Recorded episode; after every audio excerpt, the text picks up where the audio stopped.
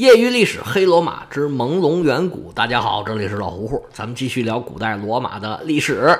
上回书说到了奸夫淫妇，前任国王老塔克文的儿子小塔克文勾搭上了现任国王塞尔维乌斯的女儿大图利亚，而他们俩的现任呢，分别是他们俩的弟弟和妹妹。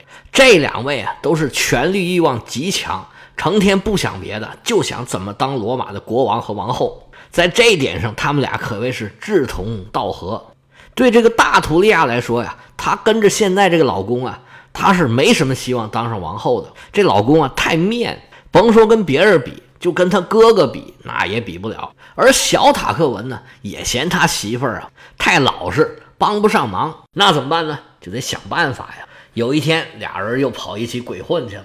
这大图利亚就对小塔克文说：“大官人呐，你说咱们俩老这样，他也不是回事儿啊。什么时候咱俩能光明正大的在一起，我好支持你当国王啊？”这小塔克文说：“那可很难呐！你看你妹妹在那儿呢，我们四个人分别两两结婚，这可是你爸爸的主意。你爸爸是什么人？你爸爸是一国之主啊！而且老头啊，你别瞧年纪大了，该厉害他还是厉害呀。”整个罗马，谁敢对他说个不字儿？他决定的，我们这两门亲事，别人说什么也没用啊！而且呢，他很疼你妹妹呀。我要是敢对你妹妹怎么样啊，他会被活剐了我不可。嗯，看来离婚是不行了，那确实不行。你爸爸都不能让啊，那我们就老这么着，这也不是回事儿啊。一次两次没人知道，三次五次没人知道，你这年深日久了，他必然有人知道啊！这事儿传出去，他好说不好听啊！那你说怎么办呢？这大图利亚说：“要不这样吧，咱们弄死他吧。”这小塔克文一听说要弄死他，陷入了沉思，想了一会儿，他说：“我可是一个很传统的人呢。那你传统在哪儿呢？我要遵循古罗马的传统。”不对啊，就是遵循罗马的传统。当时就是古罗马，罗马的传统就是谁挡道就弄死谁。行，咱们就这么办了。你妹妹还有我弟弟，他们俩人呢，我们就一起给他弄死。这俩人啊，可是心狠手黑啊！定下毒计之后，马上开始实施。没过多久，他们两个的现任的妻子和丈夫神秘死亡。可能死亡的原因，也就是什么大郎该吃药啦这种原因吧。总之，俩人的阴谋得逞，这回痛快了，把二位死者的丧事啊简单料理，他们俩就大大方方的在一起结婚了。他们两个人兴高采烈的这个不提啊，这个女儿的死啊，对塞尔维乌斯的打击非常之大。老头这时候啊已然执政啊四十多年了，是风烛残年，已经是一个老人了。那他女儿跟小塔克文到底有多大呢？哎，这个你甭管，反正就那么大吧。老头是备受打击，一病不起，身体啊是一天不如一天了。那还有国家大事要办呢，那怎么办呢？这个权力啊就慢慢的被小塔克文抢到了自己的手里。因为塞尔维乌斯自己本人也是先王的女婿，那么他让自己的女婿啊分担自己的政务啊，这也是无可厚非。随着塞尔维乌斯一天一天的老去，小塔克文的势力是越来越壮大了。这大图利亚呀，也看到了自己当王后的希望。但是所谓人心不足蛇吞象啊，谁会满足呢？这大图利亚呀，眼看着自己的丈夫啊就要登上国王宝座了，但这时候啊，哎，她已经心痒难耐，等不了了。这天天催着她丈夫小塔克文。赶紧的，赶紧的，我们怎么办呢？我怎么才能当上王后啊？我现在已经，哎呀，着急，急死我了！这小塔克文说：“这不是着急的事儿啊，你什么事儿都得一步一步来呀。”那不列颠有个王子叫查尔斯，今年都七十三了，眼看着活到坎儿上了，还是王子呢。哎，他妈人年纪大就是不死，那也没辙呀。大图利亚说：“我呸！”这俗话说得好啊，你一天没当上国王，哎，你就不是国王。小塔克文说：“你这哪儿来的俗话啊？那你甭管，当初啊，我要嫁给你，结果把他们那俩人都弄死了。我为了啥？我图啥？我不就是图你是个爷们儿吗？你敢做敢当，你能当上国王？哎，我算瞎了眼了，我倒霉呀，被我妈嫁给一个窝囊废。这可倒好。”弄死一个窝囊废，又来一个窝囊废。你要是不爱动手啊，你哪儿来的给我滚哪儿去吧，哪儿凉快你歇会儿。我呀，我再找一个人，看谁能当上国王，我就嫁给谁。小塔克文说：“你这时候说这个气话能有什么用呢？我们要当上国王，唯一一个先决条件就是把你爹给弄死。你爹哪天不死，我哪天就当不上国王。”这大图利亚说：“弄啊，管那个呢？我爹，我早就恨死他了。当时结婚的时候，我就说不想嫁，不想嫁，他非把我嫁给那个窝囊废，还让我们费了这么多麻烦。现在这老糟头子。”他本来也活不了几天了，不如啊，我们帮帮他，省得夜长梦多。他临死这几年，再给我们弄出点花花样来。我们先下手的围墙，后下手的遭殃，我们就动手弄死他得了。这小塔克文他早有谋逆之心，对他这个老岳父、大姐夫，还有他屁股底下坐那个位置啊，惦记着不是一天两天了。一来呢。是刺杀国王本来就不是一件容易的事儿，这塞尔维乌斯这些年呢也不是白干的。一方面啊，因为功勋卓著，威望极高。咱以前讲过，塞尔维乌斯是罗马历史上第一个获得了三次凯旋式的人。直到公元前一世纪的时候，这是好几百年以后了，庞培获得了三次凯旋式，才追上了他。那么到了凯撒这里，才超越了他。这老头在老百姓里面的威望啊，那是没得说的。这小塔克文想要动手啊，他得掂量掂量自己啊，能不能稳住这个局面。你别这边动手，回头就被给人给弄死了。二来是这国王虽然年纪大了，但他可不是白给的呀。塞尔维乌斯是罗马历史上数得着的有为之君，执政了好几十年，这种爪牙呀遍布罗马各地。也不是说你想动手你就能动得了手的，你得好好准备准备。而且呢，还不能走漏了风声。而且呢，你要真跟他来硬的，还真不一定打得过他。三来就是看见这个大图利亚的面子上，毕竟是他爹呀。虽然对他自己的妹妹下手是毫不留情，但毕竟是亲爹。哎，他到底是怎么想的，也不一定能猜得到。这回这大图利亚这枕边风吹的都吹成台风了。这小塔克文这条顾虑是打消了，但是前两条呢，他也没有把握。安抚了自己的妻子，说：“没关系啊，我们慢慢来。我现在就开始动手，我一定给你一个满意的交代。不过呢，你暂且还是稍安勿躁。我呀，得在周边做做活动，做做工作。有必要的时候，还得请你帮忙呢。”这大图利亚立刻转怒为喜啊，说什么请啊？我这早就想帮你这个忙了，赶紧的啊，有用得上我的，赶紧说。虽然很着急，但是等我还是等得了的。哎，我们有耐心。小塔克文说：“得了得了，你还有耐心？刚才那话说的，恨不得就要拿你拖鞋把我给打出去了。”嗨，哪能呢？我这不是着急吗？夫妻俩这互相煽风点火，野心也就越发的膨胀起来了，行动就开始逐渐的从设想过渡到实施了。罗马的政治斗争舞台就是元老院，所有有权有势的人都在这里边。老国王年纪越来越大，体力是逐渐不支，他在元老院的活动能力啊就逐渐的下来了。小塔克文开始崭露头角，活跃在各个政治舞台上，越来越让人觉得，哎，他可能就是下一个罗马的国王。罗马贵族还有另外一个传统，就是什么呢？站在胜利者的一边，就是谁赢了，我就想把票投给谁，让这个人呢，将来他支持我，对自己有利。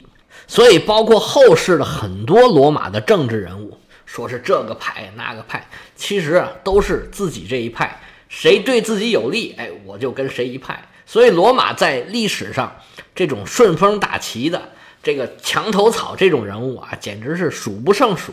那这时候，这些元老一看，嚯，这老国王慢慢的不行了，这个小塔克文将来是我们的主子。原来支持老国王的人，就越来越多的人。倒向了小塔克文这一边下一招呢是拉拢这个新兴的贵族。塞尔维乌斯改革之后，不是有新的罗马人吗？能养得起马的骑士阶层啊，增加了两倍，由一个队变成了三个队。这群人呢是新来的，他们呢有钱，但是呢初来乍到，这个政治影响力跟政治实力啊还有点欠缺。那你欠缺，我不欠缺啊，跟我来。塔克文家族本来就是新来的，他自己就是这种由于经商啊，获得了巨大的财富和巨大的政治影响力的，他自然就能笼络一批跟自己很相像的人。小塔克文现在是塔克文家族的族长，他自然这时候啊，可用的资源咱们尽量都给用上，而有这个埃特鲁里亚背景的人也都痛痛快快的开始支持小塔克文了。还有一招就是打击塞尔维乌斯的羽翼，把他的亲信呢，要不就赶走。要不就撵下台，总之不能让你在台上跟我为仇作对。等到一旦事变发生，可不要有人来啊，给我起哄，给我来一个窝里反，咱们顺顺当当的权力交接就得了。最后一招就是自己在家里面练兵，私藏武器，准备谋反。有话则长，无话则短。小塔克文啊，在这准备。塞尔维乌斯呢，还没当回事儿。毕竟是年纪大了，精力不济，没有察觉到国家呀将有最重大的事情发生。非止一日，这小塔克文觉得，哎，时机成熟了，我该动手了。这天早上，他放出话去说：“国王召集所有元老开会，各位元老啊，信以为真。”哎，哩哩啦啦，哩哩啦啦，都跑到元老院这大厅里面。不多一时，人差不多就到齐了。大家等着国王啊。过来训话，咱以前说过啊，元老跟其他的队伍也是一样，只有国王才有权利召集元老院开会，而且呢，所有的问题只有国王问了，哎，你才有资格回答。国王没问，你是一句话也不能说的，这是元老院的议事规则。一众元老还等着国王过来说话呢，结果是左等左不来，右等右不来，他们都不知道。国王根本就不知道他们来开会了，大家都慢慢的、逐渐开始不耐烦起来，开始窃窃私语，说这怎么回事？国王叫我们来，自己又不来。整个元老院这个大厅啊，开始嘁嘁喳喳、嘁嘁喳喳，都在窃窃私语的时候，小塔克文是威风凛凛、杀气腾腾，带着全副武装的大队人马，把元老院就给包围了。元老是一片惊呼啊，然后。就是鸦雀无声，偌大个元老院的大厅啊，连铁锹掉到地下都能听见声音。嗨，那不废话吗？当然能听见了。小塔克文站在大厅正中间，环视大厅周围，看着这些元老们，清了清嗓子，就开始做演讲了。各位爸爸们，这些元老不是叫爸爸吗？各位爸爸们，今天呢，是我请各位来的，把各位请来啊。没有别的意思，就是见证一下，跟大家讲讲理，看看这个老国王塞尔维乌斯是不是还适合继续担任国王。这老头啊，来历不明，是血统不清，他到底是什么人的儿子，我们也不知道。诸位高贵的元老们啊，你们愿意被一个奴隶的儿子所领导吗？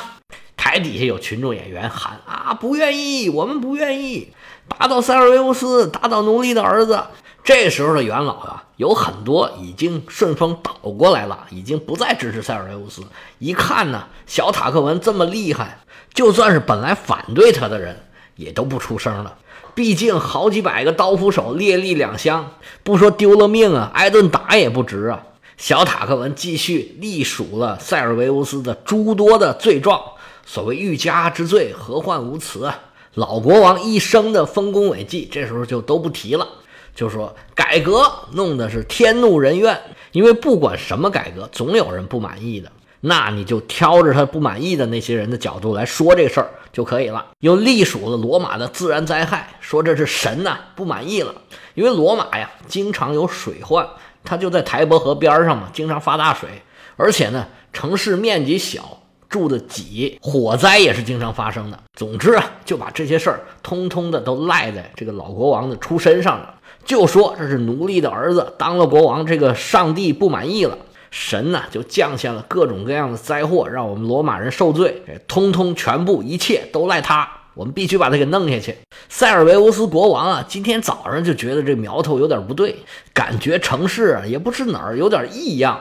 元老院里发生的事情啊，早有人飞马来报，说国王啊可不得了了。这元老院出大事了，是怎么怎么怎么一回事你赶紧去看看吧。老头其实早就察觉到这个小塔克文呢图谋不轨，但是他没想到啊自己这么大年纪，他这一会儿都等不及了。老国王现在啊走路都颤颤巍巍，八十多岁了嘛，当国王啊，四十四年，一生是南征北战，东挡西杀，餐风露宿啊，没少受苦。这身体啊，早已经是不行了。那出了这么大的事儿，他不去也不行啊！吩咐人赶紧备车，同时把我国王的那套装备，哎，给我拾到上头，王冠、这个紫袍子、红靴子、权杖，哎，都给我弄好。然后呢，再抹个红脸儿，收拾停当，像一个国王的样子，坐着国王的马车是直奔元老院。咱以前说过啊，整个罗马只有国王一个人。可以坐车，其他的人都给我腿儿着。塞尔维乌斯一到元老院，就觉得哇塞，坏事儿了！元老院周边全都是彪形大汉，全副武装，一个个神情严肃。看见老国王来了，好家伙，那眼神好像在说：“嘿，你终于来了！”老国王下了车，迈步往元老院里边走，是越走心越凉啊！发现整个元老院呢，已经不是他的天地了。平常跟他点头哈腰的这些元老啊。有的默不作声，有的干脆把脸儿都别过去了，有的就跟着小塔克文一起喊口号，骂这个老国王。全场啊是群情激愤呢，恨不得都上来把老头给撕了。据说当时罗姆诺斯就是在元老院里被这些元老啊一片一片的活活给撕烂了。这塞尔维乌斯啊也没好到哪儿去。我们接着往下听，老国王啊一进场子就试图让整个场子。安静下来，听他好好演讲。喊了几声啊，是一点用都没有。这小塔克文绝不能让他得逞了。等你演讲完了，再把整个风给转过来。我好不容易把这个情绪给煽动起来，可不能让你给压下去。老国王看见这个情景啊，是血往上涌啊，说你一个小子大逆不道啊！我塞尔维乌斯是待你不薄啊！我看着你小子长大的，还把两个女儿都许配给你了。你今天这么对我，你是不是人呢？指指画画的就往小塔克文身边要凑，伸手就要撕小塔克文这个托家的领子。小塔克文呵呵冷笑，心想：来的正好，来吧，看看爷怎么收拾你。老国王啊，只有国王的威势，可是没有一点力气了。毕竟是八十多岁的老头了。这边刚一伸手，小塔克文一个大别子，一个德赫勒，这老头啊，咕噔就摔在地上了。小塔克文二话不说，抓着老头啊就往街上拽。到了门口，哐哧一扔，八十多岁老头啊，这国王的威风丧尽，是衣服也裂了，鞋也掉了，王冠都不知道哪儿去了，勉强的爬起来，爬上了自己的车。吩咐自己的车夫走走走走走，赶紧回去。我们回家从长计议。驾着车是一溜烟的往回跑。小塔克文的手下说：“哎，不用去追他吗？”小塔克文啊，嘿嘿冷笑说：“本王自有安排。”现在这时候啊，小塔克文已然管自己叫本王了。塞尔维乌斯坐着马车回到家门口一看，嚯，大事不好了。原来小塔克文早已经安排了全副武装的手下，拿着刀在门口等着他呢。塞尔维乌斯这时候是万念俱灰啊，从自己的马车走下来，一步一步的往自己的家里面走。现在这个家还是王宫呢，一步一步往里走，就看自己的大女儿大图利亚从里边出来了。老头一看自己女儿，这脸上表情啊。太复杂了，心想我做什么孽呀，养这么个女儿？这老头生气啊，他女儿就更生气。大图利亚就指着自己的亲爹，把从小到大这些陈芝麻烂谷子一件一件、两件两件全都说出来。这个怨气撒的这个痛快呀，把心里准备好骂他亲爹的话一个字儿没落，全扔他爹脸上了。然后啊，款步轻移上了他爹的车。说不是国王才可以坐吗？哎，我今天也尝尝鲜儿，咱也试试，看看这象牙的座儿啊是好做不好做。老国王还想追上他女儿，跟他理论几句。这大土利亚吩咐这车夫来来来，走两步，走两步。车夫啊，出自万般无奈，啊，这个大公主的话咱不能不听啊，赶着这马车啊就往前走。这老头啊一看进门是进不去了，跟他女儿理论呢又说不上话。是长叹一声啊，造孽呀！欲知老王后事如何，我们下回接着说。有喜欢西方历史的朋友，可以加老胡个人微信：乐老老和胡胡和胡胡 y y l s，老胡胡的全拼业余历史的简拼。我们下次再见。